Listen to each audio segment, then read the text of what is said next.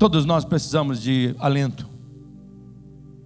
Todos nós precisamos de ânimo. Eu dou aqui meu depoimento do momento que nós estamos vivendo.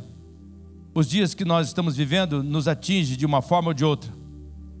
Muitas vezes parece que nós estamos vivendo um daqueles filmes que algum tempo atrás a gente olhava, assistia e pensava assim: isso é só coisa de ficção, nunca vai se tornar realidade. As notícias, as imagens, os quadros que são mostrados a nós através da TV, das redes sociais, geram impacto de ansiedade, de medo e de pânico. Infelizmente, está se tornando comum a gente ouvir pessoas dando o seu depoimento de medo, falando do pânico que envolve o coração, desespero e o sentimento de desistência e um profundo desânimo que tem adoecido a alma das pessoas, gerado mesmo períodos profundos de depressão. A pergunta que a gente levanta é onde é que nós podemos encontrar um novo alento, um novo ânimo pelo caos gerado por esse vírus terrível. Sim, nós não podemos negar que há muitas razões para nós ficarmos desanimados neste mundo caído, e é admirável que de vez em quando a gente encontra pessoas dizendo que são felizes. É de fato desencorajador ter que observar muitos casamentos se esfriando, tornando-se cada vez mais apáticos, marido e mulher, tem sido a minha rotina diária atender tantas pessoas assim. Nós temos ainda que admitir que é desolador ser traído por um amigo querido. É desapontador perder o emprego pelo qual você orou tanto e até se dedicou tanto e de repente agora ouvir das pessoas, olha, infelizmente, vou ter que fazer cortes, não consigo manter você. É deprimente enfrentar uma doença da qual você não sabe se você vai sair dessa doença restaurado. E também os pais conversam comigo e eu também como pai tenho que admitir que é doloroso enfrentar a rebeldia e a rejeição de um dos nossos filhos. É desencorajador ter que ouvir sobre tanta corrupção na política, no governo e até mesmo em lugares eclesiásticos. É desanimador ter que ouvir tantas notícias sobre crime, sobre injustiça. Ontem à tarde mesmo, no prédio onde eu moro, pude quase assistir o esfaqueamento de uma pessoa logo abaixo do meu prédio. Vi quando estava vendo a notícia que estava saindo nas redes sociais, corri para a janela, ainda o corpo estava lá. São coisas que chocam. E também, uma coisa que eu tenho que admitir: é difícil lidar com a fraqueza da idade. Eu vejo meu pai com 85 anos, vejo minha sogra com 95 anos, acompanhando a saúde da nossa irmã Irene, com 95 anos, que estava hospitalizada essa semana. Quanta fragilidade. A nossa santa Nerilo, uma outra querida irmã, já idosa também, caiu, quebrou os dois braços. Pense bem, já limitada pela fraqueza da idade. Às vezes parece que tudo em nossa vida está num processo de decomposição. As pessoas morrem, os sonhos morrem, as flores murcham, os casamentos e os trabalhos e amizades parecem sempre piorar. Parece que nada é permanente ou está num processo de desgaste. E isso acaba com o nosso ânimo, com o nosso alento, mata o nosso alento. Então, onde é que nós podemos encontrar encorajamento? Eu quero dizer para você que eu me sinto impelido, não de apresentar coisas novas a vocês, mas relembrar coisas que essa igreja tem ensinado ao longo de tantos anos que você não pode esquecer nos períodos que nós estamos passando. E uma das coisas que eu quero relembrar para você nesta manhã é uma das promessas que você tem que agarrar e que está em Isaías 57, no versículo 15, aonde está escrito: Habito num lugar alto e santo, mas habito também com contrito e humilde de espírito, para dar novo ânimo ao espírito do humilde e novo alento ao coração do contrito. Deus falando. Eu peço para que você olhe esse texto mais uma vez. Se fosse você, eu procuraria na minha Bíblia e eu riscaria isso, eu marcaria a data e eu tomaria posse disso daqui. Eu passaria a orar sobre esta promessa. Eu iria orar mais ou menos assim sobre esta promessa. Eu iria dizer, Senhor, o Senhor citou na tua palavra. O Senhor disse que o Senhor mora num lugar alto, é santo.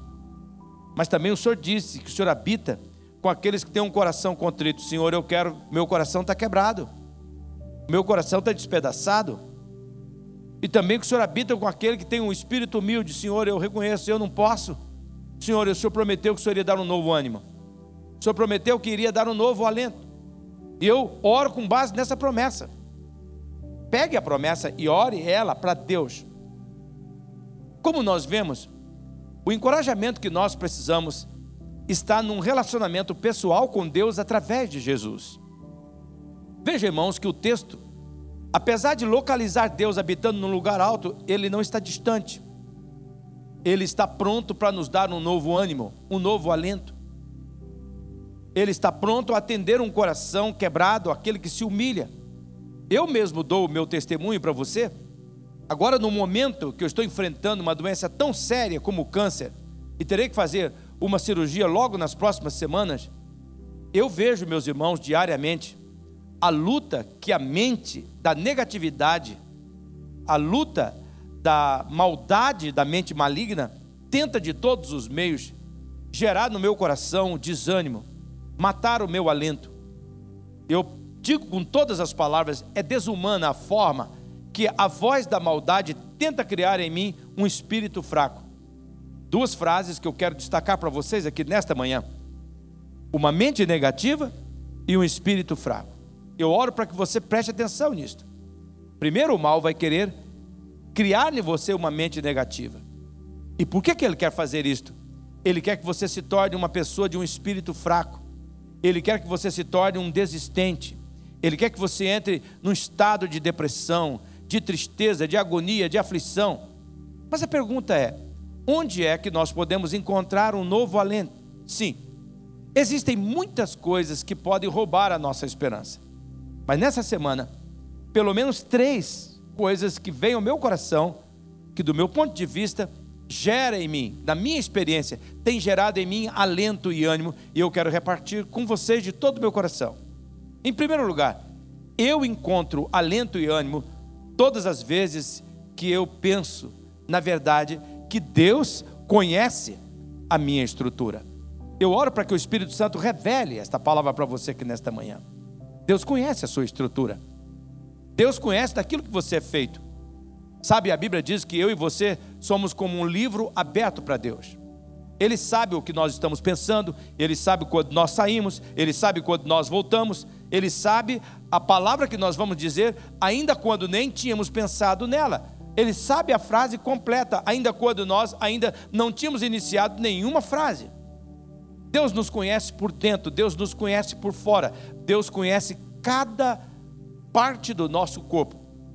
Ele sabe exatamente do que você foi feito, ele sabe do que perfeitamente nós fomos feitos. Ele conhece a minha estrutura, porque ele acompanhou tudo desde quando os meus ossos estavam sendo feitos, quando eu estava sendo formado na barriga da minha mãe, quando eu estava crescendo ali em segredo.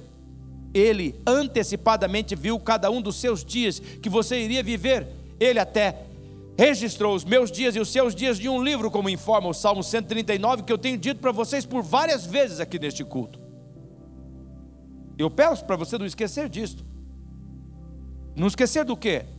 Deus conhece a minha estrutura. Quando eu penso nisso, que Deus conhece a minha estrutura, isso eu recebo um novo ânimo, eu recebo um novo alento. Por que, que isso me traz alento, me traz ânimo? Sabe o que é? Fato de Deus saber que os impactos dos acontecimentos da minha vida, o que eles causaram na minha infância, isso me traz alento, me traz ânimo. Fato de saber que ele conhece o impacto da influência que o mal teve na minha adolescência e na minha juventude, isso me traz alento e ânimo. O fato dele saber o ambiente familiar aonde eu fui formado, ele sabe, inclusive, de mim, de você, os bullying, os abusos que nós sofremos, sabe do impacto da formação da nossa família sobre nós, dos nossos pais, dos nossos líderes, dos nossos professores, daquelas pessoas que nós tínhamos como referencial. Eu encontro, irmãos, na verdade, alento e ânimo todas as vezes quando eu pego a palavra de Deus e abro no Salmo 103, no versículo 14, aonde está escrito: Pois Ele conhece a nossa estrutura, lembra-se de que somos pó. Eu penso que esse texto bíblico devia ser um, um cartão que você carregaria. Toda vez que o mal e a incredulidade for trabalhar em você, uma mente negativa, um espírito fraco, você deveria orar, Senhor, tu sabes como é que é a minha estrutura, eu preciso do teu socorro. Eu preciso do teu alento. Eu preciso da tua misericórdia. Deus é a única pessoa que sabe até onde as coisas que me acontecem podem ir. Ele conhece a minha linguagem, ele conhece a minha forma de pensar. Sabe de uma coisa? Deus sabe dos limites da minha mente. Será que você percebe? Deus conhece até onde a tua mente pode ir. Ele sabe como o seu raciocínio funciona. Ele sabe como a sua mentalidade se desenvolve, ele sabe como é que você ensaia na sua mente através dos seus pensamentos, das suas ações. Por isso, eu creio que conhecendo a minha estrutura, a sua estrutura, Deus sempre arrumará uma forma de dar a mim e a você um novo alento, um novo ânimo. Mas isso não é tudo. Deus também sabe da fragilidade da nossa carne. Ele sabe que se depender de mim e de você, a nossa vontade sempre corre para o lado oposto da sua vontade. Ele conhece essa estrutura da nossa carne, do que é feito isso. Ele sabe que os nossos pés, por nós mesmos, têm a tendência de sair do caminho, de pegar atalhos que, ao invés de nos levar ao destino verdadeiro, leva-nos para os caminhos da morte. Nosso Deus sabe do poder do impacto que a fragilidade da nossa carne ela exerce sobre a nossa vontade, inclusive influenciando as nossas escolhas e por isso então sofremos tanto. Ele sabe disto. Por isso, irmãos e irmãs, eu creio que conhecendo a nossa estrutura, Deus sempre arrumará uma forma de dar a nós um novo ânimo, um novo alento. Mas tem mais. Deus sabe do impacto do pecado em minha vida e na sua vida. Ele sabe, meus irmãos, que o pecado ele deturpou os nossos instintos. Escute bem isso. Por que, que os nossos instintos não são confiáveis? Ele sabe que o pecado deturpou os nossos instintos. Ele sabe que a minha força, que a sua força é incapaz de vencer o pecado com a nossa própria energia, com a nossa própria capacidade. Ele conhecendo a nossa estrutura, ele sabe da nossa inclinação, que é fracassar, errar, mesmo quando a gente procura a vitória. Sabendo da nossa estrutura, Ele conhece as nossas tendências. Por isso, meus irmãos, eu creio que conhecedor da minha e da sua estrutura, Deus vai arrumar determinadas formas para gerar ânimo, para gerar alento na nossa vida. E tem mais um detalhe que eu preciso destacar Deus sabe até onde Ele pode esticar você. Por favor, preste atenção, esse é um momento divino. É um momento que Deus está falando conosco. Deus sabe até onde Ele pode levar você, até onde Ele pode esticar você. Eu me lembro quando minha esposa morreu em 2001. Eu estava viajando com meus filhos numa igreja nos Estados Unidos que nos patrocinou essa viagem. E estava lá o meu professor, que era professor de Bíblia aqui. Eu estava conversando com ele, chorando com ele sobre a saudade da minha esposa. E eu disse assim: Sabe como é que eu me sinto? O nome dele é Darel. Sabe, Darel, como é que eu me sinto? Ele disse: Como? Eu me sinto como um violeiro estivesse esticando a corda do violão e que eu fosse essa corda.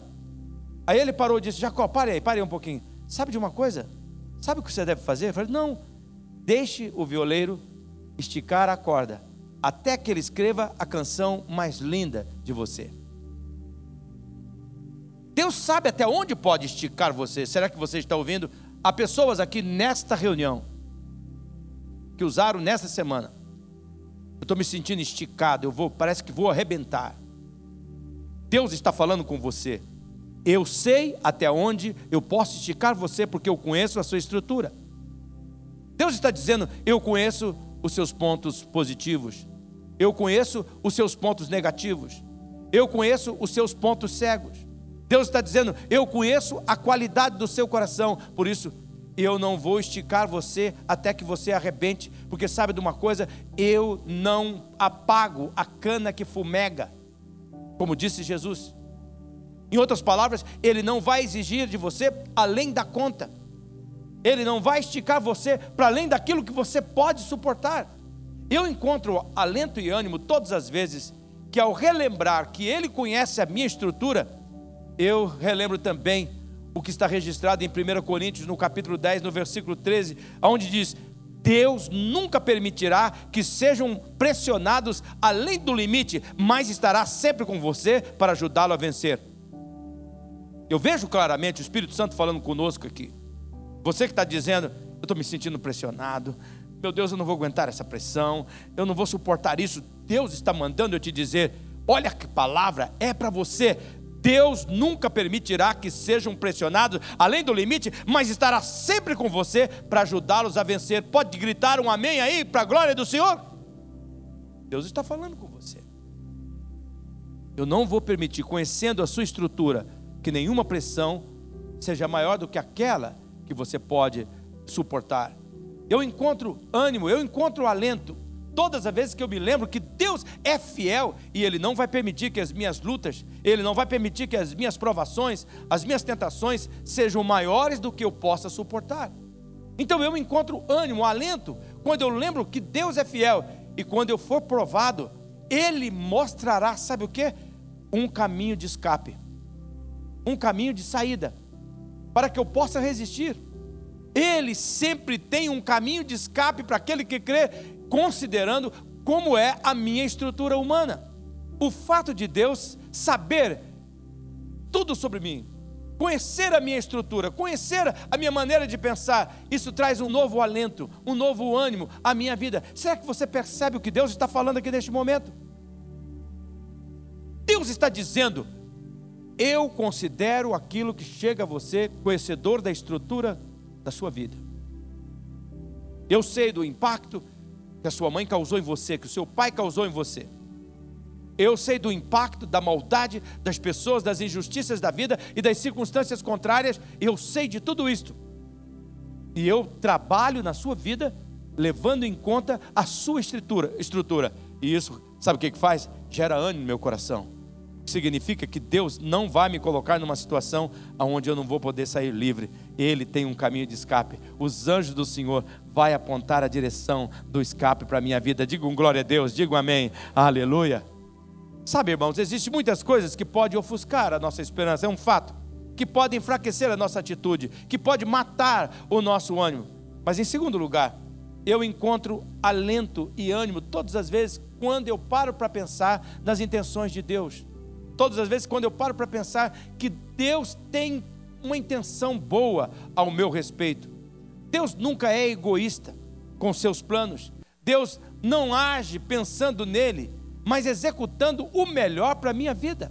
A Bíblia mesmo registra que o próprio Deus afirmando: Eu bem sei o pensamento que tenho para tornar realidade na sua vida a minha prosperidade, a minha esperança, o meu plano, na verdade, é de paz, o meu plano, na verdade, é de vitória.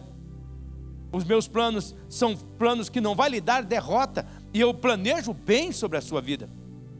Desde muito menino, eu sou muito tocado por um texto da Bíblia que eu quero mostrar para vocês, eu quero relembrar para vocês nesta manhã, porque eu quero trazer alento, eu quero trazer esperança, eu quero trazer ânimo para você nesta manhã, com base na palavra de Deus. É isso que Deus está fazendo conosco.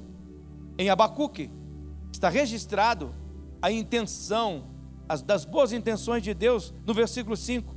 Deus está dizendo: vocês ficarão espantados com o que eu vou fazer, muito em breve. Está perto, Deus está dizendo. Será que você escuta isso? Será que você está percebendo isso? Está muito perto o que vai acontecer. Ainda enquanto estiverem vivos, eu farei uma coisa que vocês terão de ver para crer. Olhe para essa palavra. Deus está prometendo algo para os seus dias. Não é para os seus filhos. É para você. Olha a intenção de Deus. Como é que Deus está claro nas suas intenções? Eu vou fazer algo na sua vida que, se fosse contado, você não iria acreditar. Então você vai ter que ver. Veja, meus irmãos, que esse texto revela um Deus que pensa em nós, um Deus que se envolve conosco. Você percebe a intenção divina? Deus pensa no melhor para mim e para você? Sim, todas as vezes que eu penso nas intenções que Deus tem para mim, eu encontro alento, eu encontro ânimo para prosseguir na caminhada. Por isso, quando você tiver que enfrentar a semana, o teu contexto, onde você está inserido, você tem que chegar perante esse, nesse momento com serenidade, com equilíbrio, chegar e falar para Deus: Tua palavra é verdade, eu acredito nela. Tua palavra diz para mim, domingo na igreja, que o Senhor conhece a minha estrutura. Então, eu não sou um engano para o Senhor. O Senhor sabe quem sou eu. E mesmo assim o Senhor quis me fazer. E a tua palavra diz que o Senhor tem boas intenções para mim. Então, Senhor, eu estou crendo que essas coisas boas vão acontecer no meu dia. Eu estou crendo nisso em nome do Senhor Jesus. Eu estou crendo nisso. De forma, meus irmãos, que nós podemos afirmar: Deus deseja o melhor para mim. Você que está em casa, escute isso: Deus deseja o melhor para você também.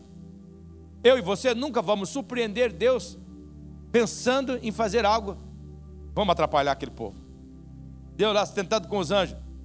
Anjos, vocês que estão para servir aqueles que creem. Ó, em vez de a gente servir agora, vamos atrapalhar.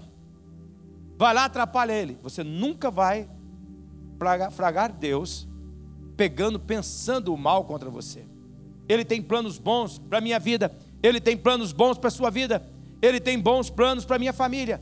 Ele deseja o melhor na minha vida profissional. Ele deseja prosperidade, paz e não desgraça para a minha vida diária. Deus deseja o melhor para o meu crescimento pessoal. E esse desejo não é algo abstrato, não é algo vazio, nem algo impessoal. Meus irmãos, a Bíblia garante que Deus trabalha para que o melhor aconteça na nossa vida, na minha vida. Eu creio, Jesus, eu creio. Quando eu estava escutando o médico dizendo: o senhor tem que fazer uma cirurgia rápida, o seu câncer que nós estamos em vigilância ativa, né, ele continua quietinho, dá para vigiar ele. Mas agora aconteceu é que apareceu um achado novo há um nódulo novo. E esse nódulo novo não tem nada a ver com aquele primeiro. Ele é muito mais agressivo, de 1 a 5, 5 sendo o mais agressivo, o teu está no nível 4. E antes que vaze, antes que dá metástase, antes que você fique com câncer pelos ossos, nós temos que arrancar isso tudo. Não foi nada daquilo que eu estava na minha expectativa. Sabe o que, que me gera alento e descanso?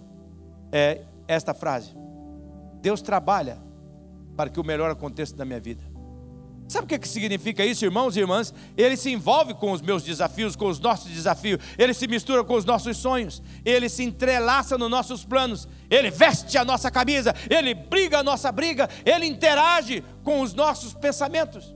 Isaías 64, verso 4, coloca assim um assunto que eu quero que vocês leiam comigo, porque desde que o mundo é mundo, ninguém ouviu, nem viu um Deus como o nosso, que trabalha para o bem de quem confia nele. Aleluia! É assim que eu creio. É assim que eu creio.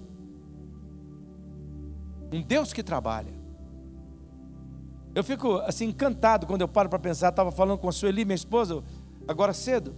Veja bem, a Bíblia diz com clareza que ele tem uma boa intenção, mas não é só uma boa intenção, diz que ele trabalha. Em Hebreus capítulo 1, no versículo 14, diz que ele colocou os anjos para servir aquele que crer. Mas além de ter os anjos servindo, ele mesmo trabalha para o meu bem. Será que você percebe? Será que você está vendo como Deus está falando? Você que está na parte de trás. Será que o seu entendimento se abriu para você ter essa garantia?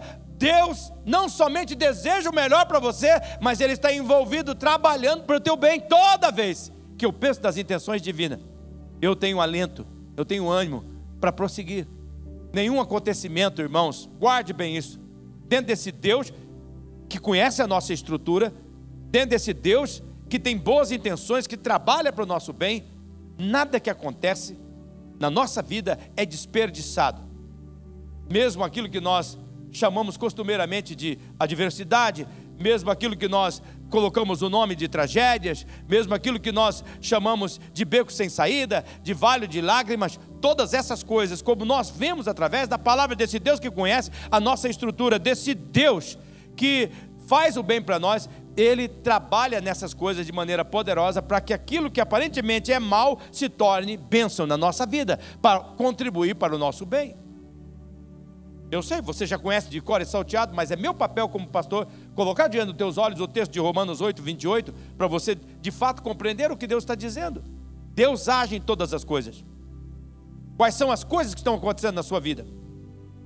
Uma crise familiar, uma fadiga conjugal, um filho que se rebelou, o emprego que quebrou, a empresa que quebrou, a saúde que não está firme como você acha que deveria estar. Olha o que, é que diz o texto: Deus está fazendo o que? Deus está agindo, Deus está trabalhando.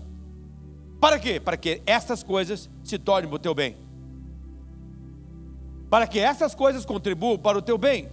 Deus age em todas as coisas para o bem daqueles que amam, dos que foram chamados de acordo com o seu propósito. Toda vez que eu penso nas intenções divinas, eu tenho alento, eu tenho ânimo para prosseguir. Deus age em tudo para o meu bem. Às vezes eu penso assim, Senhor, o que, é que o Senhor vai fazer? Agora eu quero ver o que, é que o Senhor vai fazer, eu quero ver o que, é que o Senhor vai fazer com isso. E logo mais para frente, eu descubro que Ele tinha um plano perfeito, que valia a pena confiar nele. E o plano dele, além de perfeito, é soberano. O plano dele, além de soberano, é vencedor. Mas isso, meus irmãos, não é tudo. Em terceiro lugar, eu encontro alento e ânimo quando eu penso que Deus conhece a minha estrutura, quando eu penso que Ele trabalha para o meu bem. Mas olha, eu também recebo alento quando eu penso, na verdade, que Deus me ama de forma incondicional. Eu quero mostrar para vocês como é que isso é tranquilizador, como é que isso traz paz ao nosso coração, como é que isso gera segurança.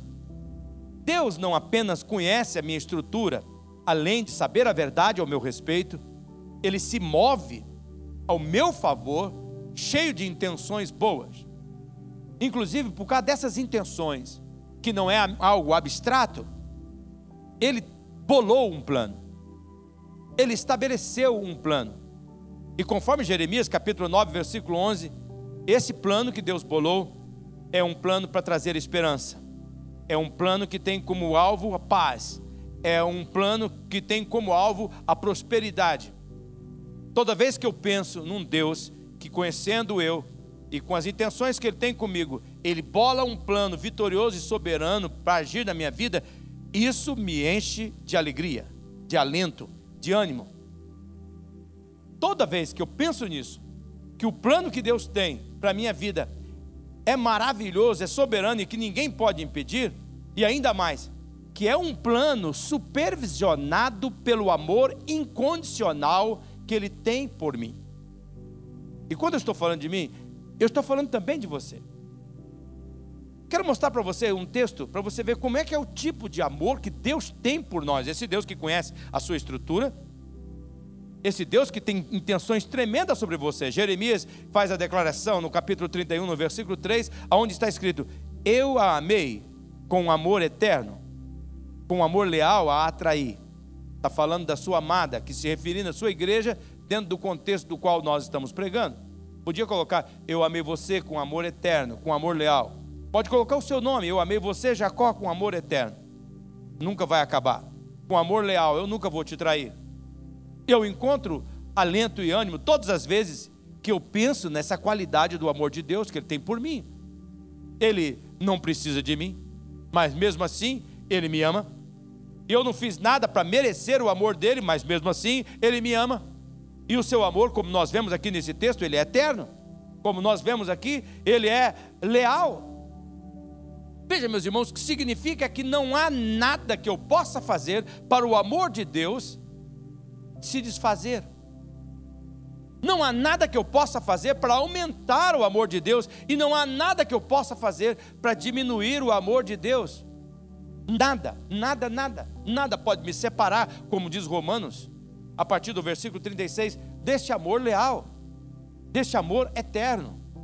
É um amor leal para sempre, como diz Isaías no capítulo 49, no versículo 5, Isaías diz assim: mesmo que uma mãe esqueça do bebê que amamenta, e é possível que isso aconteça, todavia, eu nunca me esquecerei de ti, eu nunca vou deixar de amar você, eu nunca vou trair você, eu serei leal a você. Por favor, irmãos, o desdobramento que Deus está querendo criar neste momento da nossa mensagem é esse: tudo que chega a você primeiro passa pelo filtro do amor incondicional de Deus. Irmãos, eu oro neste momento para que o Espírito Santo revele essa verdade ao seu coração. Eu oro para que você, nesse momento, tenha esse entendimento espiritual. Esse momento que você está vivendo. Essa situação na sua família que você está vivendo. Nada, nada chega a você sem antes ser filtrado pelo amor incondicional de Deus. Nada toca aquele que crê em Cristo sem antes ser filtrado pela bondade de Deus. Por favor, avalie essa verdade. Você não acha que essas são verdades que devem levar você a receber um novo alento, um novo ânimo, a fortalecer a sua fé? Isso deve trazer alento para o seu coração.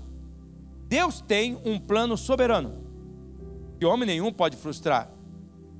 E sabe quem é que supervisiona este plano soberano a respeito da tua vida, a respeito da minha vida? É o amor incondicional de Deus. É o amor incondicional de Deus. Eu posso dizer para você que até quando Deus for disciplinar você e disciplinar a mim, vai passar primeiro pelo crivo do amor que Ele tem por você, desse amor leal, desse amor eterno.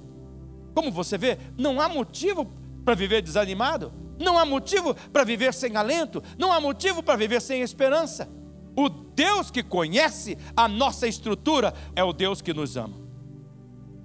É o Deus que nos ama. Ele olha para nós e ele diz assim: Poxa, a estrutura dele é podre, mas eu o amo. Não vou fazer mais nada que quebre a estrutura dele.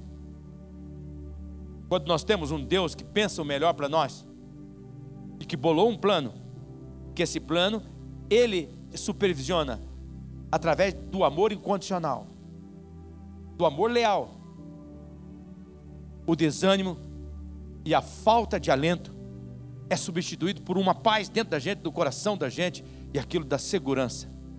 Não importa o que vem amanhã, haja o que houver, venha de onde vier, se Deus é por mim, quem será contra mim? Ele está do meu lado, eu posso confiar nele, eu tenho alento.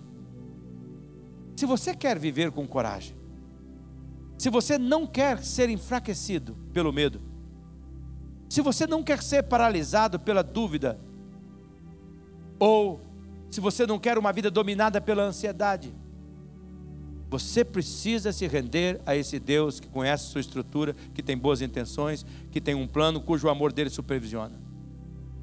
Se você não quer saber de viver sozinho, se você quer saber que tem os recursos necessários para ficar de pé a cada manhã, se você quer ter paz interior de verdade, se você quer ter motivação para continuar olhando a vida de frente, você tem que se render a esse Deus de verdade. Deus conhece a sua estrutura, Ele não lhe abandona. Se você não quer se sentir desamparado, ou fraco, incapaz, se você não quer sequer pensar que todo o seu esforço é inútil, se você quer ter fundamento firme para você continuar vivendo mesmo no meio do vendaval, crendo nesse Deus, você tem que se render a Ele, porque Ele tem as melhores intenções para você. Ele ama você, um amor eterno, um amor leal. E é esse amor leal que comanda o plano que Ele tem para a sua vida, porque Ele já disse da palavra que o Cordeiro lutou e venceu, e com eles todos os fiéis que estava com Ele,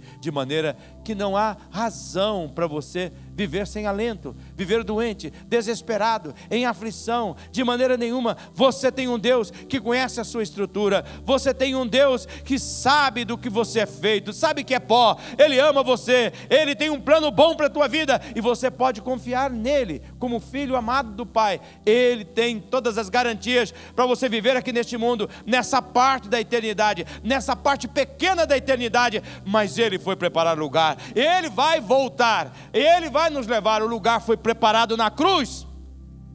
Eu fui tocado essa semana quando Jesus estava dizendo em João 14, João 15, na minha leitura devocional. Ele estava dizendo para os discípulos: Olha, vocês ficam tranquilos, não fiquem apavorados, porque eu vou ali preparar lugar. Estava indo para a cruz. E depois disso eu vou voltar. Eu vou levar, vocês vão estar comigo. Vocês vão estar comigo. Olha, eu estou em vocês e vocês estão em mim. E eu vou e o meu espírito virá. E ele fará morada em vocês. de tal maneira que vocês nunca ficarão sozinhos. No capítulo 14 ele diz: Eu dou a minha paz, a minha paz vos dou. Não vos la dou como o mundo dá. Mas você tem que se render a esse Deus. Quando você se rende a Deus, você pode ter certeza de saber que não precisa mais, de jeito nenhum, esconder-se ou fingir, porque todos os seus pecados e todas as suas fraquezas foram cobertas pelo precioso sangue do Senhor Jesus. Está perdoado.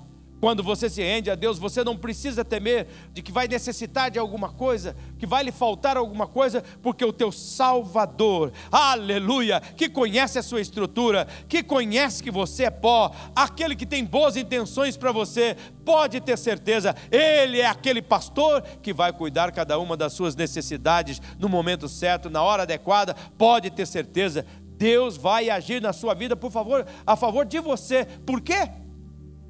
porque Ele criou você para um propósito vencedor e vitorioso, e Ele não vai parar até que você experimente isto.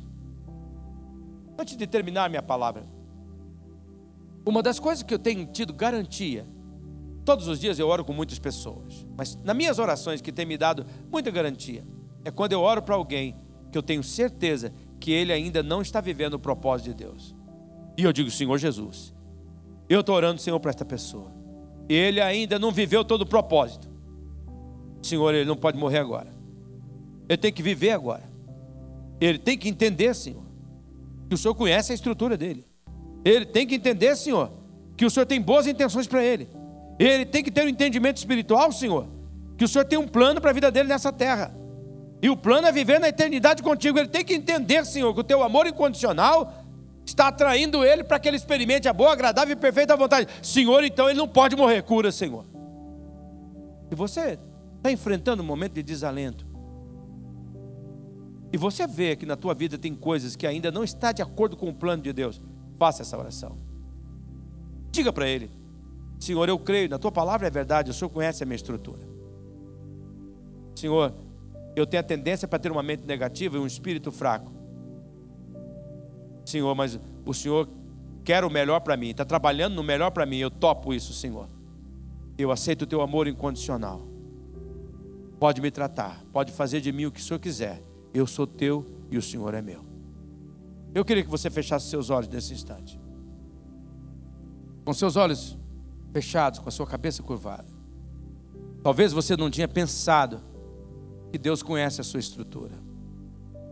Talvez até você mesmo não chegou a pensar nisso, que a sua estrutura é frágil. Deus está dizendo assim: Eu conheço o impacto. Ele não está dizendo por causa que você tem uma estrutura fraca que você pode continuar fazendo erro.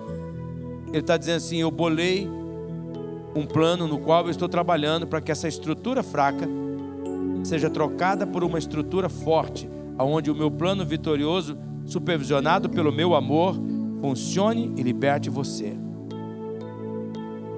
Então, com seus olhos fechados, cabeça curvada neste momento, ore a Deus, confesse a Ele.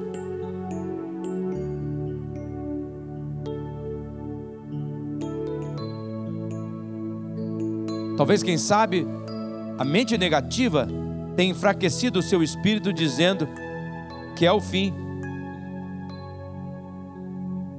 que tudo já passou, que terminou, que você precisa botar um ponto final na vida. Deus brilhou nesta manhã para dizer a você: Eu conheço a tua estrutura, eu tenho um plano vitorioso sobre você, eu tenho coisas novas para acontecer no teu dia, nos teus dias, tem coisas novas por aí.